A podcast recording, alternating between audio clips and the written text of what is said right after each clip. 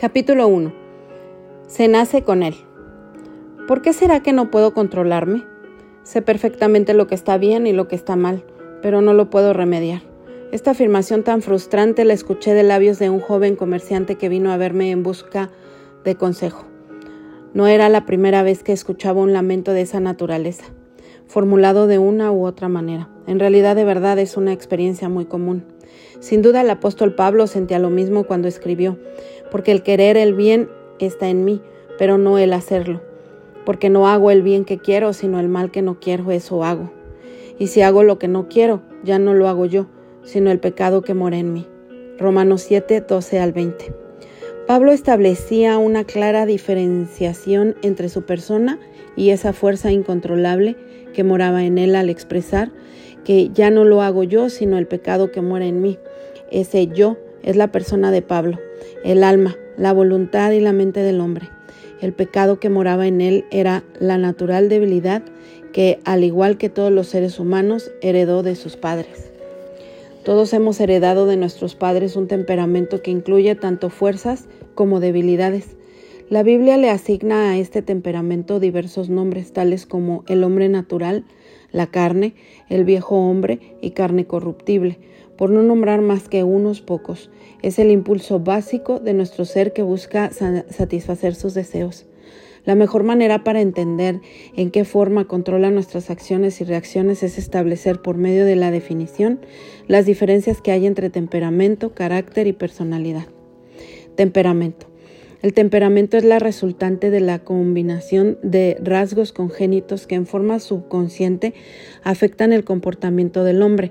Estos rasgos se disponen genéticamente en base a la nacionalidad, la raza, el sexo y otros factores hereditarios y son transmitidos por los genes.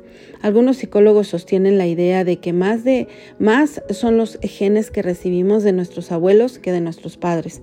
Por ello, algunos niños son más parecidos a sus abuelos que a sus padres.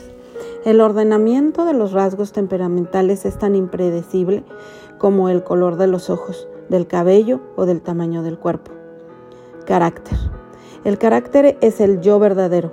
La Biblia se refiere a él como el hombre oculto del corazón. Primera de Pedro 3, 4 es el resultado de nuestro temperamento natural, modificado por la formación que recibimos en nuestra infancia, por la educación y por las actitudes, creencias, principios y motivaciones básicas.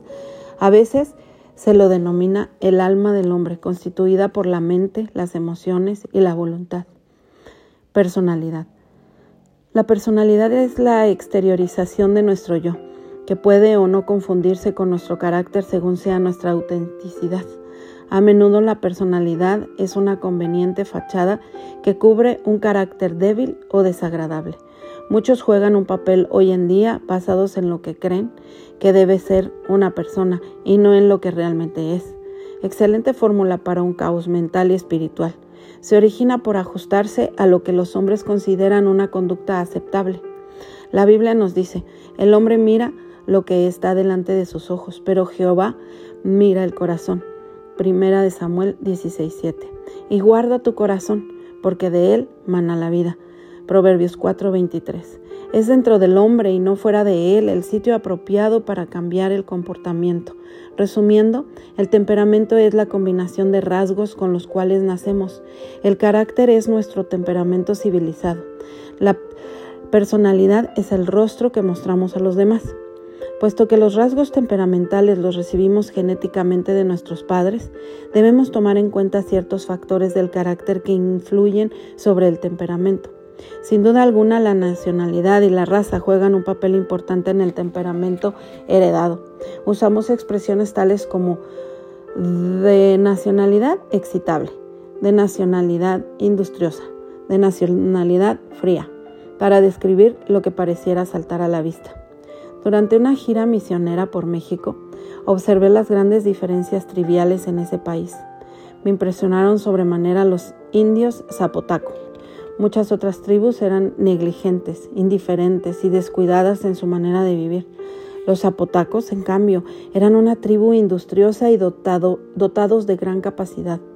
En una de las aldeas que visitamos, se esmeraban en la técnica textil y su sentido de la responsabilidad ofrecía un marcado contraste con las demás tribus.